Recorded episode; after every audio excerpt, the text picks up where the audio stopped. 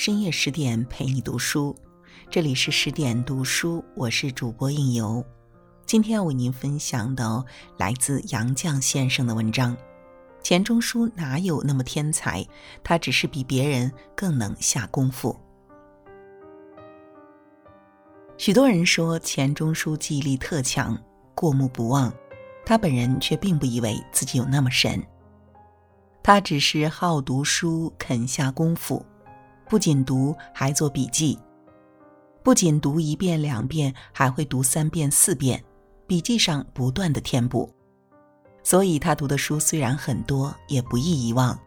他做笔记的习惯是在牛津大学图书馆（中书称之为宝杜楼）的地方读书时养成的。因为宝杜楼的图书向力不外借，到那里去读书只准携带笔记本和铅笔。书上不准留下任何痕迹，只能边读边记。中书的宝杜楼书记第一册上写着如下几句：二十五年二月起，与将约兼日赴大学图书馆读书，各写笔札，路抄血钻，聊补三夹之无，铁画银钩，须说刚毫之突，是为引。第二册有题词如下。心如椰子那群书，金匮清香总不如。提要勾悬留指爪，忘全他日并无余。这都是用毛笔写的，显然不是在宝杜楼边读边记，然后经过反刍而后写成的笔记。做笔记很费时间，中书做一遍笔记的时间，约莫是读这本书的一倍。他说：“一本书第二遍再读，总会发现读第一遍的时候会有很多疏忽，最精彩的句子要读几遍之后才能发现。”中书读书做笔记成了习惯，但养成这习惯也因为我们多年来每个安顿的居处没地方藏书。他爱买书，新书的来源也很多，不过多数的书是从各图书馆借的。他读完并做完笔记，就把借来的书还掉，自己的书往往也随手送人了。中书深谙“书非借不能读也”的道理，有书就赶紧读，读完总做笔记。无数的书在我家流进流出，存留的只是笔记，所以我家没有大量藏书。中书的笔记从国外到国内，从上海到北京。从一个宿舍到另一个宿舍，从铁箱、木箱、纸箱，以至麻袋、枕套里出出进进。几经折磨，有部分笔记本已经字迹模糊，纸张破损。钟叔每天总爱翻阅一两册中文或外文笔记，常把精彩的片段读给我听。我曾想为他补多破旧笔记本，他却阻止了我。他说：“有些都没用了。”哪些没用了呢？对谁都没用了吗？我当时没问，以后也没有想到问。钟书去世后，我找出大量笔记，经反复整理，分出三类。第一类是外文笔记，外文包括英、法、德、意、西班牙、拉丁文，除了极小部分是钟书用两个指头在打字机上打的，其余全是手抄。笔记上还有书目和重要的版本以及原文的页数。他读书也不忽略学术刊物，凡是著名作家有关文学、哲学、政治的重要论文，他读后都做笔记，并记下刊物出版的年月日。钟书自从摆脱了读学位的基数，就肆意读书。英国文学他也有些基础，他又循序攻读法国文学。从十五世纪到十九世纪，而二十世纪，也同样攻读德国文学、意大利文学的历代重要作品，一步一步细读，并勤勤谨谨地做笔记。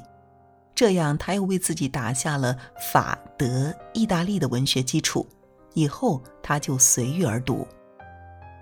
他的笔记常前后互相引证参考，所以这些笔记很难编排。而且我又不懂德文、意大利文和拉丁文，恰逢翻译《围城》的德国汉学家莫伊加博士来北京，我就请他帮我编排。他看到目录和片段内容，馋得下一年暑假借机会又到北京来，帮我编排了全部外文笔记。笔记本共一百七十八册，还有打字稿若干页，全部外文笔记共三万四千多页。钟书在国内外大学攻读外国文学，在大学教书也教外国文学。院系调整后，他也是属于文学研究所外国文学组的。但他多年被派去做别的工作，以后又借调中国古典文学组，始终未能回外文组工作。他原先打算用英文写一部论外国文学的著作，也始终未能如愿。那些外文笔记对他来说该是没用了，但是对于学习外国文学的人，对于研究钱钟书著作的人，能是没用吗？第二是中文笔记，他开始把中文的读书笔记和日记混在一起。一九五二年，知识分子第一次受思想改造时，他封文学生可检查老先生的日记。日记属私人私事，不宜和学术性的笔记混在一起。他用小剪子把日记部分剪掉毁了，这部分笔记支离破碎，而且都散乱了，整理很费功夫。他这些笔记都附带自己的议论，一长长前后参考，互相引证。以后的笔记他都亲自记下书目，也偶有少许批语。中文笔记和外文笔记的数量大致不相上下。第三类是日札，中书的读书心得。日札想是思想改造运动之后开始的，最初的本子上还有涂抹和剪残处，以后他就为日札提上各种名称，如荣安馆日札、荣安市日札、荣安斋日札，署名也多种多样，如荣安馆主。荣安斋居士、怀聚居士等等，还郑重其事盖上各式图章。我先还分门别类，后来才明白，这些馆、斋、室等，只是一九五三年院系调整后我家居住的中关园小平房。以后屡次迁居，在钟书看来都是荣西易安的住所，所以日札的名称一直没改。日札共二十三册，两千多页，分八百零二则，每一则只有数目，没有篇目。日札基本上是中文写的，杂有大量外文，有时连着几则都是外文。不论古今中外，从博雅精深的历代经典名著，到通俗的小说院本，以至村谣俚语，他都互相参考引证，融会贯通而心有所得。但这点心得还待写成文章，才能成为他的著作。《管锥编》里再再都是日扎的心得，经发挥充实而写成的文章。例如《管锥编》《楚辞洪兴组补注》十八则，共九十五页；而日扎里读楚辞的笔记一则，只疏疏朗朗记了十六页。《管锥编·周易正义》二十七则，共一百零九页。而日札里读《周易》的笔记只有一则，不足十二页。管锥编《毛氏正义》六十则，共一百九十四页，而日札里读毛氏的笔记二则，不足十七页。钟书在《管锥编》的序文中说：“随料简其教义理懂者，追指管窥先成一集。初记此集，尚有《全唐文》等书五种。”而多病易懒，不能急救。读《全唐文》等书的心得，日札里都有。他曾对我说：“我至少还想写一篇韩愈，一篇杜甫。这两篇想是不易理懂者，再加多病易懒，都没有写出来。日札里的心得没有写成文章的还不少呢。这大量的中外文笔记和读书心得，中书都没用了。”但是他一生孜孜枯枯积聚的知识，对于研究他学问和研究中外文化的人，总该是一份有用的遗产。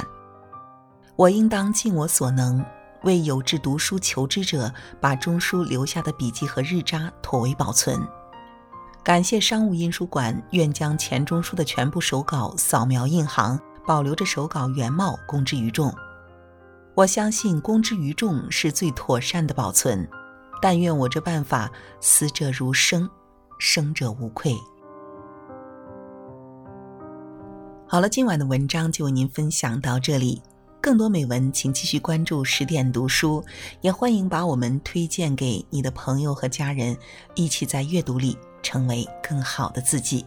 我是应由，让我们在下个夜晚不听不散喽。